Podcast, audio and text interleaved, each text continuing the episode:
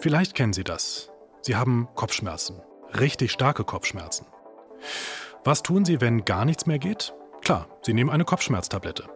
Nach einer halben Stunde lassen die Schmerzen meist nach. Bei manchen Erkrankungen, da hilft eine Tablette aber nicht weiter. Zum Beispiel bei HIV, Hepatitis C oder Tuberkulose. Da ist es sinnvoll, zwei oder drei Medikamente zu kombinieren. Durch so einen Cocktail wird verhindert, dass Erreger während der Behandlung resistent werden. Solche Kombinationstherapien könnten in Zukunft auch bei der Behandlung von Krebs noch häufiger eine Rolle spielen. Bei bestimmten Therapien ist das nicht so kritisch und man kann tatsächlich zum Beispiel mit einem Medikament dauerhaft solche Krebszellen in Schach halten. Aber bei einigen anderen hat sich eben gezeigt, man sollte tunlichst kombinieren, damit man nicht genau auch da wieder dieses Resistenzphänomen bekommt und eine Weile lang erfolgreich die Krebszellen niederhält und dann entgleiten sie einem. Microscope. Pharma Insights aus Forschung und Medizin. Ein Podcast des Verbands Forschender Pharmaunternehmen.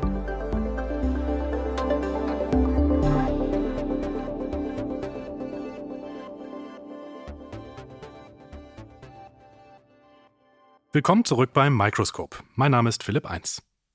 Warum es Kombinationstherapien gibt und warum die Ärztinnen und Ärzte bei manchen Erkrankungen darauf angewiesen sind, das erklärt uns heute mein Co-Host Rolf Hömke, Forschungssprecher des Verbands Forschender Pharmaunternehmen. Hallo, Herr Hömke. Schönen guten Tag. Herr Hömke, ich hatte es genannt, HIV, Hepatitis C und Tuberkulose. Da werden Kombinationstherapien gerne angewendet. Warum bei diesen Krankheiten? Ja, man muss sie sogar anwenden, ähm, denn alles andere wirkt nicht lange.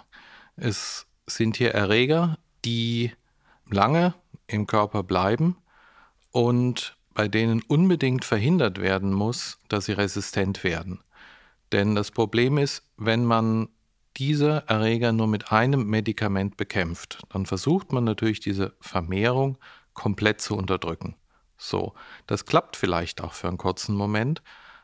Man stelle sich vor, irgendwo in einem Winkel des Körpers gelingt es den Erregern doch, sich ein wenig zu vermehren. So, dann entsteht nach den Prinzipien der Evolution entstehen auch Varianten und unter den Varianten ist vielleicht eine, die eben doch nicht so empfindlich ist für dieses Medikament, das man eingesetzt hat. Die überlebt dann, vermehrt sich weiter, vermehrt sich weiter. Unter denen sind vielleicht welche, die noch widerstandsfähiger sind gegen dieses Medikament. Und in relativ kurzer Zeit ist das Medikament einfach wirkungslos, sieht sich komplett resistenten Erregern gegenüber. Man hat das bei HIV anfangs ab 1987 mit einem Medikament probiert und hat genau das erlebt. Und die armen Betroffenen hatten eben für einen kurzen Moment einen therapeutischen Effekt und dann war er weg und ähm, sie sind dann eben leider doch gestorben. Dann hat man aber gemerkt, wenn man drei, drei Medikamente kombiniert, dann schafft man eine Situation, wo die Viren, wenn sie sich doch irgendwo mal etwas vermehren, gegen drei Medikamente gleichzeitig widerstandsfähig werden müssten. Und das schaffen sie so gut wie nie. Das heißt also, doppelt oder gar dreifach ähm, hilft manchmal besser, ähm, zumindest bei der Medikation gegen HIV, Hepatitis C, Tuberkulose, damit eben keine Resistenzen sich bilden. Äh, schauen wir mal Hepatitis C ein bisschen genauer an. Mit geeigneten Medikamenten ist das ja mittlerweile fast immer heilbar habe ich gehört und gelesen. Ist das auch ein Erfolg der Kombinationstherapie? In der Tat. Also das ist wirklich eine, eine ganz bemerkenswerte äh, Veränderung im Laufe der Zeit. Man hatte lange gegen Hepatitis C überhaupt nichts. Dann hat man also in den 1990er Jahren gemerkt, dass man also mit, mit ein oder zwei Medikamenten ein bisschen äh, was tun kann und tatsächlich eine kleine Zahl von Menschen heilen, den größten Teil allerdings leider nicht. So. Ähm, und dann hat man aber wirklich genau erforscht, wie vermehren sich diese Viren in der Leber. Hepatitis C ist ja eine Leberentzündung. Wie vermehren die sich in den Zellen? Was genau geschieht da wirklich molekülgenau? Und damit hat man es dann tatsächlich geschafft, als man dann eben Medikamente hatte, die einzelne relevante Moleküle blockieren können in den Leberzellen und die auch kombinieren kann, dann tatsächlich schaffen es die Viren nicht mehr, sich zu vermehren und dann schafft es der Körper, diese Viren komplett zu beseitigen. Und das wirklich Tolle ist, dass es für fast alle Unterarten von Hepatitis C-Viren sogar in sehr kurzer Zeit möglich ist, komplett die auszulöschen und die Patienten, die Patientinnen zu heilen. Sie hatten es ja sehr bildhaft erklärt, dass sich womöglich Viren ja wie verstecken im Körper und da eben unerkannt vom Immunsystem sich vermehren können.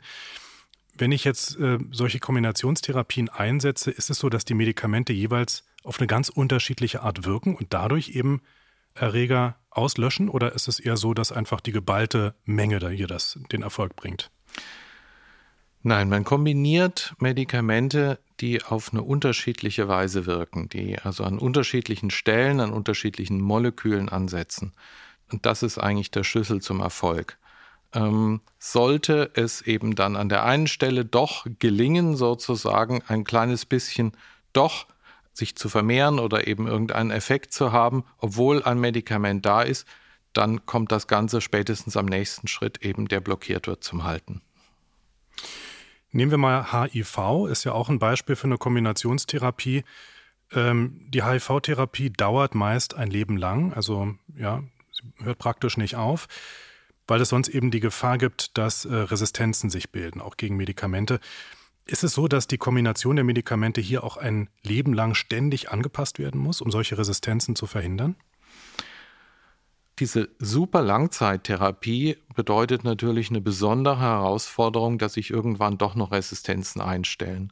Und das ist jetzt von Patient zu Patient, von Patientin zu Patientin unterschiedlich, hat auch was damit zu tun, wie stur konsequent die ihre Therapie ähm, einhalten, dass sie also wirklich nicht zwischendurch mal ähm, versäumen, ihre Medikamente einzunehmen, ob sie mit der einmal eingestellten, einmal vereinbarten äh, Therapie einfach Jahr für Jahr weiter erfolgreich ähm, behandelt werden können oder ob eben doch irgendwann mal erkennbar wird, nein, die Viren haben es geschafft, sich irgendwie gegen diese Therapie doch äh, durchzusetzen und können sich wieder in gewissem Maße vermehren.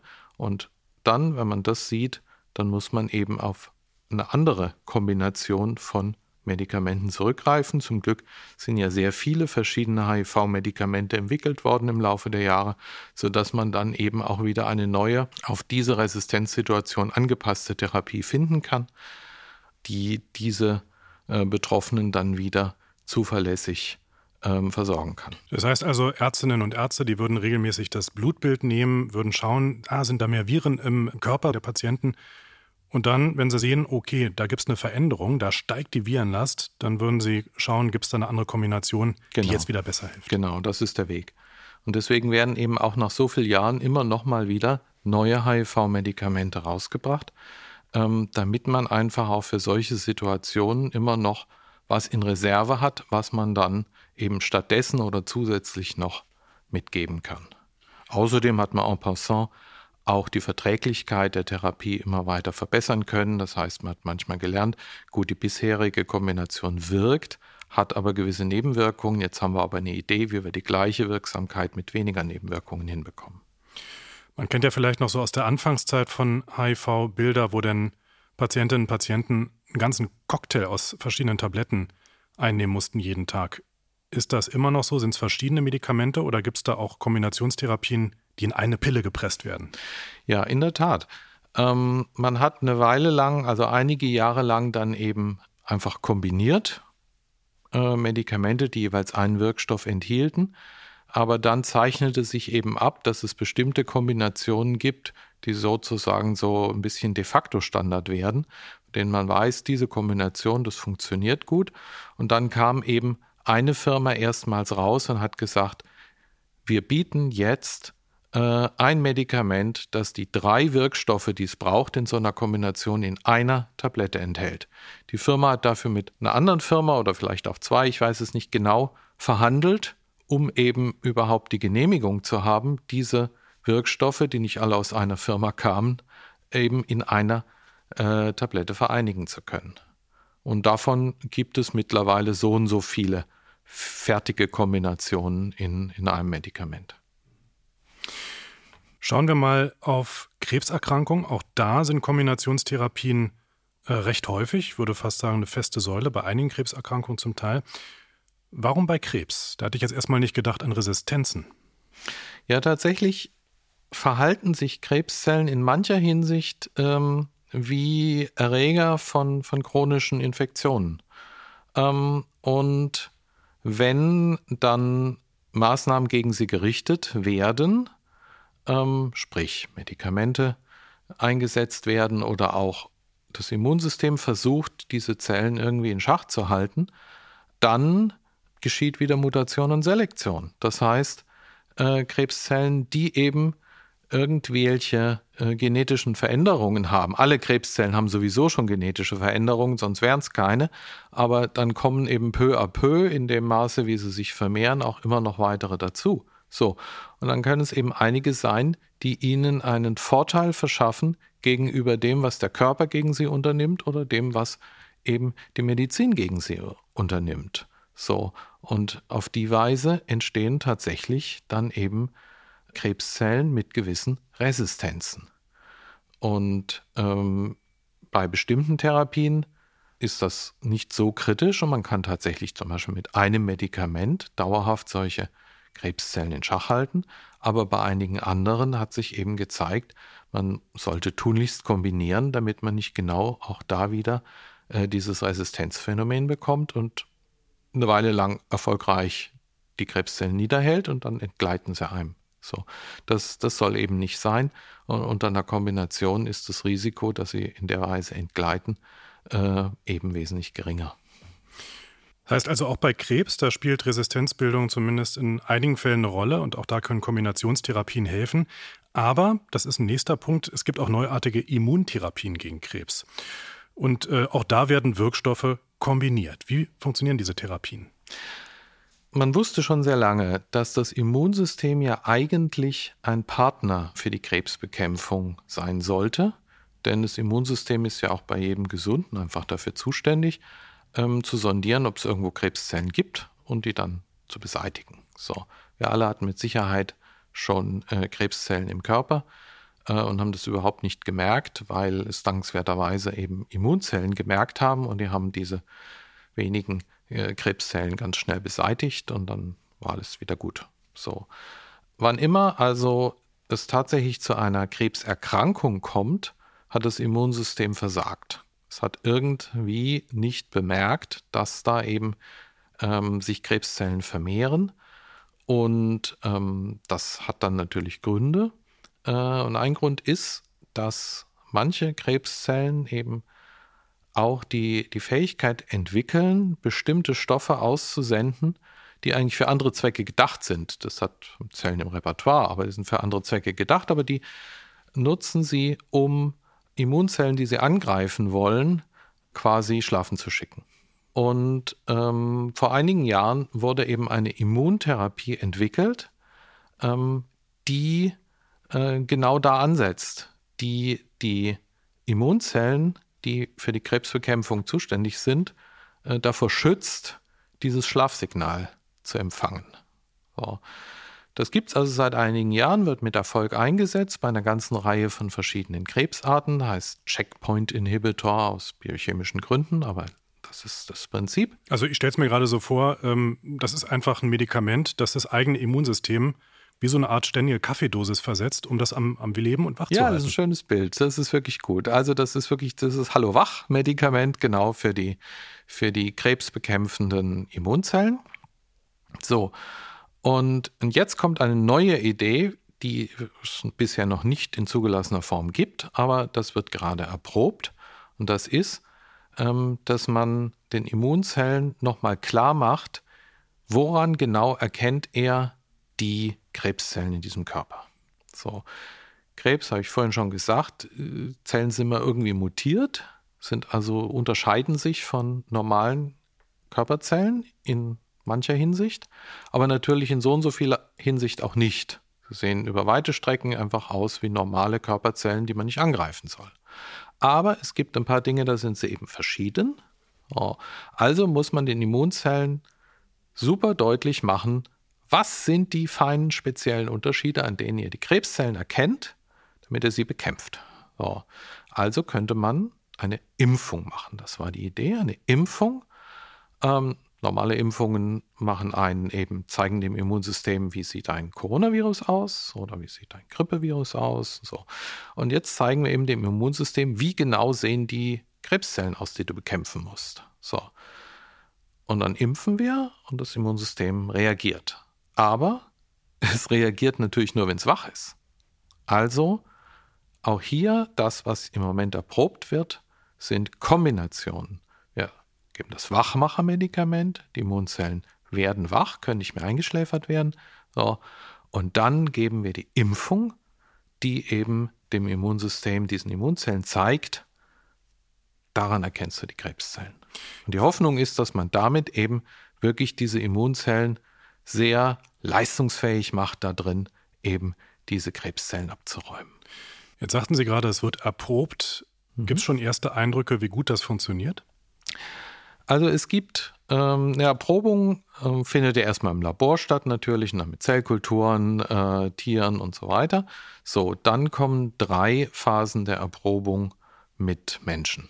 So, äh, in der Phase 1 geht es überhaupt erstmal darum, einfach zu sehen, wird es vertragen und man fängt auch mit viel niedrigeren Dosierungen an als dem, was man später Behandlung einsetzen würde, um ganz sicher zu sein, niemanden zu gefährden, aber schon mal zu gucken, wie reagiert der Körper darauf. So, ähm, einige der Projekte haben diese Phase erfolgreich hinter sich gebracht. Phase 2, Phase 2, jetzt wird wirklich mit den Dosierungen gearbeitet, wie man sich eine Therapie vorstellt und man schaut, kann man einen positiven Therapieeffekt bei den äh, Patientinnen und Patienten feststellen.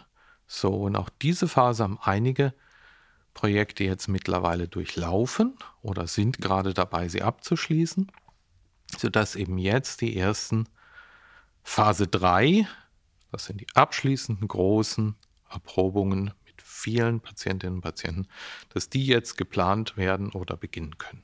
Das heißt also, es ist jetzt so in Startlöchern, man weiß aber noch nicht genau, wann solche Medikamente auf den Markt kommen. Genau, man weiß, man weiß, es hat gewirkt, bei jedem unterschiedlich gut, wie das immer in der Krebstherapie so ist, aber es hat doch äh, bei so vielen so gut gewirkt, dass man eben wirklich sich jetzt trauen kann, die, die letzte große Erprobungsrunde zu machen. Und wie lange die dauert, das hängt von vielen Faktoren ab, kann man also jetzt nicht genau sagen. Ähm, dann ist es fertig. Sprechen wir mal über ein weiteres, ein letztes Beispiel, ähm, bei dem Kombinationstherapien auch oft und häufig angewendet werden. Es gibt nämlich Erkrankungen, da sind mehrere Medikamente einfach verträglicher als nur eines. Zum Beispiel bei Diabetes Typ 2 oder auch bei Bluthochdruck. Wie kann das sein? Also bei Diabetes geht es darum, dafür zu sorgen, dass der Blutzuckerspiegel, also die Menge an Zucker im Blut, äh, in einem bestimmten Bereich bleibt. Es gibt Medikamente, die man einsetzen kann, die eben auf die eine oder andere Weise dafür sorgen, dass entweder gar nicht so viel Zucker ins Blut geht oder dass mehr da wieder rausgeholt wird und so weiter. Diese Medikamente haben natürlich alle auch Nebenwirkungen und äh, wenn man, wenn man, ich sag mal, bei, bei vielen Patienten genügt auch ein Medikament und die Sache ist soweit im Lot, das immer auch kombiniert natürlich mit Sport, Lebensführung und so weiter bei Diabetes. Aber ähm, bei manchen schafft man es damit nicht, in, diese, in diesen Zielkorridor hineinzukommen. Jetzt könnte man eben ein Medikament immer höher dosieren und äh, dann würde man aber auch die Nebenwirkungen mit hochziehen. Ähm, und dann äh, kann es besser sein, dass man sagt, nein, ähm, dann lieber noch ein zweites dazu, das auf eine andere Weise auch dazu beiträgt, den äh, Blutzuckerlevel eben äh, im richtigen Bereich zu halten, ähm, das aber nicht die gleiche Nebenwirkung noch, noch höher treibt. Und bei Bluthochdruck ist es ja dann zum Teil auch so, dass wirklich die Nebenwirkungen durch verschiedene Medikamente äh, runtergedimmt werden, wenn ich das richtig verstanden habe. Ja, in der Tat. Also man hat viel äh, Aufwand getrieben, um immer neue Arten zu finden, wie man den einen erhöhten Blutdruck normalisieren kann. So. Und alle diese Medikamente haben gewisse Nebenwirkungen. So. Auch da ist man in der Situation, dass man eben ähm, manchmal mit einem Medikament, mit einer bewährten Dosierung, ähm, den Blutdruck nicht tief genug bekommt. Und nun hat man gesehen, wenn man sich diese Nebenwirkungen anguckt, es gibt zum Beispiel eine Gruppe von äh, Blutdrucksenkern, die Calciumantagonisten heißen, ähm, die haben als Nebenwirkung, dass, wenn man die einsetzt, tendenziell ähm, der Körper Flüssigkeit im Gewebe zurückhält. Also die, die, alles schwillt ein bisschen an, sozusagen mit Flüssigkeit. So, es gibt aber eine ganz andere äh, Klasse von Blutdrucksenkern, die wirken dadurch, dass mehr Flüssigkeit aus dem Körper rausgeholt wird, was man auch dadurch merkt, dass man mehr Urin produziert im Laufe des Tages. So. Ähm, und dann sieht man schon, das sind eigentlich ideale Kombinationspartner. Ja, klar. Wenn man die zusammen einsetzt, dann addiert sich die blutdrucksenkende Wirkung und es subtrahiert sich die Nebenwirkung. Und so gibt es eben so und so viele wirklich günstige Kombinationsmöglichkeiten, bei denen man eben dann wirklich eine sehr gute Blutdrucksenkung bekommt, ohne dass wirklich äh, für die allermeisten äh, irgendwelche schwierigen Nebenwirkungen auftreten würden. Ich denke ja immer, naja, je weniger Medikamente, desto besser, um den Körper nicht übermäßig zu belasten. Jetzt haben Sie an dem Beispiel ja gerade das Gegenteil aufgezeigt, Herr Hömke. Ich kann mir aber vorstellen, dass man das jetzt auch nicht verallgemeinern kann, sondern dass man da sehr genau schauen muss, wann sind Kombinationen sinnvoll, um den Körper wirklich zu entlasten, soweit das eben geht. Also das ist ganz richtig und das merkt man ja ganz besonders in der, ich sag mal, in der Altersmedizin. Ähm, dann geht es ja oft darum, nicht nur eine Krankheit zu behandeln, sondern es muss gleich an mehreren Stellen irgendwie ähm, äh, was getan werden.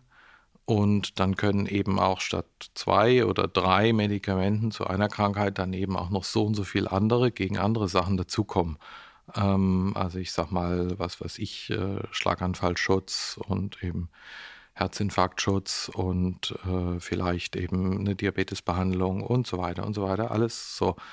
Und äh, das Ganze in, in einem Körper, der andererseits in seinen Entgiftungsfähigkeiten nachgelassen hat. Also die Nieren arbeiten vielleicht nicht mehr so gut, die Leber arbeitet vielleicht nicht mehr so gut und so weiter. So. Und da kann eben, je mehr Medikamente sie haben, desto mehr gibt es äh, das Risiko natürlich, dass zum einen die Nebenwirkungen dieser Medikamente einfach alle zusammenkommen und manche Medikamente eben auch noch kreuz und quer Einfluss aufeinander nehmen, sodass sie auch da unerwünschte Effekte bekommen. Das heißt, ähm, es ist nicht einfach gut, äh, mehr und mehr zu kombinieren, sondern äh, in dem Moment geht es wirklich darum, klug zu kombinieren, was auch heißen kann, festzustellen, ja, ich könnte bei der einen Krankheit mit einer Kombination noch mehr erreichen, aber um einen höheren Preis insgesamt. Also vielleicht lasse ich da von der Kombination das eine doch besser weg, damit das Gesamtergebnis für den Patienten, die Patientin besser ist, günstiger ist. Und das ist, gilt überhaupt auch ohnehin, auch wenn man jetzt äh, nicht in, in so einer Polypharmazie, also so einer Vielmedikamenten-Situation ist, dass man natürlich immer individuell schauen muss. Also es gibt natürlich gängige Kombinationen, aber oft ist es so, dass auch was gängig ist im Allgemeinen, im speziellen Fall vielleicht nicht die beste Kombination ist und dass man eben diese Person besser anders behandelt äh, was anderes kombiniert oder auch sagt, in diesem Falle kein Kombinationspartner. Also wir sind hier äh, in, in der Welt einer wirklich individuellen Therapieoptimierung. Nicht nur kombinieren, sondern vor allem klug kombinieren. Das aber wiederum kann besser sein, um bestimmte Erkrankungen zu bekämpfen und kann auch besser sein, um Nebenwirkungen zu vermeiden. Wie das genau funktioniert, das haben wir heute erfahren im Microscope-Podcast von Rolf Hömke, Forschungssprecher des VFA. Schönen Dank, Herr Hömke, dass Sie bei uns waren. Ja, sehr gerne. Weitere Infos und Hintergründe zur aktuellen Pharmaforschung finden Sie wie immer online unter www.vfa.de. Und falls Sie ihn noch nicht kennen, abonnieren Sie auch das Format Makroscope, den Podcast zu wirtschaftspolitischen Einblicken aus der Pharmabranche. Danke fürs Zuhören. Ich bin Philipp Eins. Microscope, ein Podcast des Verbands Forschender Pharmaunternehmen. Weitere Infos aus der medizinischen Forschung finden Sie unter www.vfa.de.